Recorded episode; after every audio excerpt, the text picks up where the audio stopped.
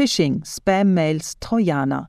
Die Zahl der Risiken, dass Betrüger unsere PCs attackieren und lahmlegen, ist groß und für einen Laien unüberschaubar.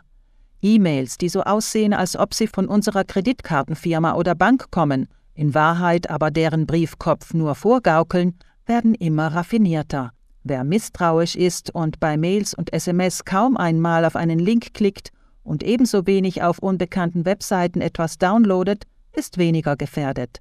Auf einem PC beispielsweise lässt Microsoft Windows ohne unser Zutun standardmäßig sein Antivirenprogramm Microsoft Defender laufen.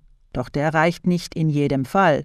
Die gemeinnützige Deutsche Stiftung Warentest hat kürzlich die gängigsten Antivirenprogramme getestet. Der Projektleiter im Team Multimedia der Stiftung Warentest, Benjamin Barkmeier, erklärt, warum der Defender von Microsoft als Antivirenprogramm im Test nur als Schlusslicht angeführt ist. Eigentlich macht er seine Sache sogar ganz gut, wenn es nur darum geht, Schadsoftware zu erkennen.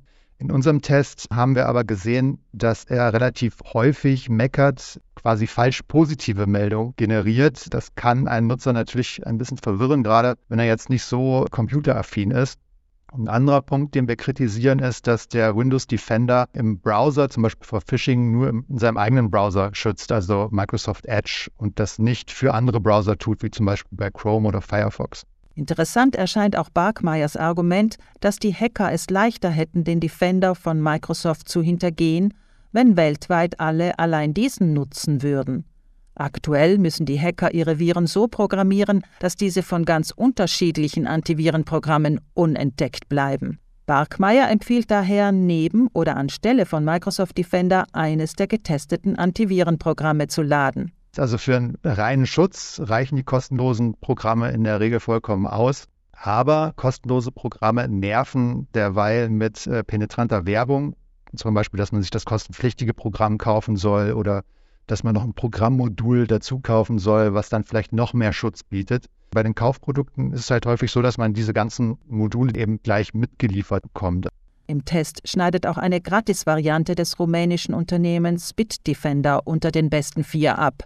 Von den Antivirenprogrammen des russischen Unternehmens Kaspersky hingegen distanziert sich die Stiftung Warentest. Es sei nicht sicher, welchen Einfluss die Gewaltherrschaft Wladimir Putins auf Kaspersky nehmen kann. Barkmeier.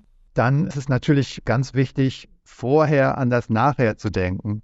Man darf nicht vergessen, auch das beste Antivirenprogramm bietet keinen hundertprozentigen Schutz.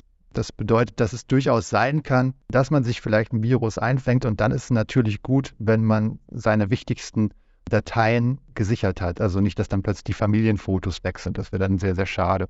Allein in Deutschland würden täglich 319.000 Computerviren entdeckt. Daher werden Antivirenprogramme oft täglich auf den neuesten Stand gebracht. Wichtig sei es, dass auch Verbraucherinnen und Verbraucher ihr Antivirenprogramm so regelmäßig wie möglich aktualisieren, rät Barkmeier. Auch Passwörter sollten nicht zu einfach aufgebaut sein. Um sie zu verwalten, sei ein Passwortmanager die ideale Gedächtnisstütze.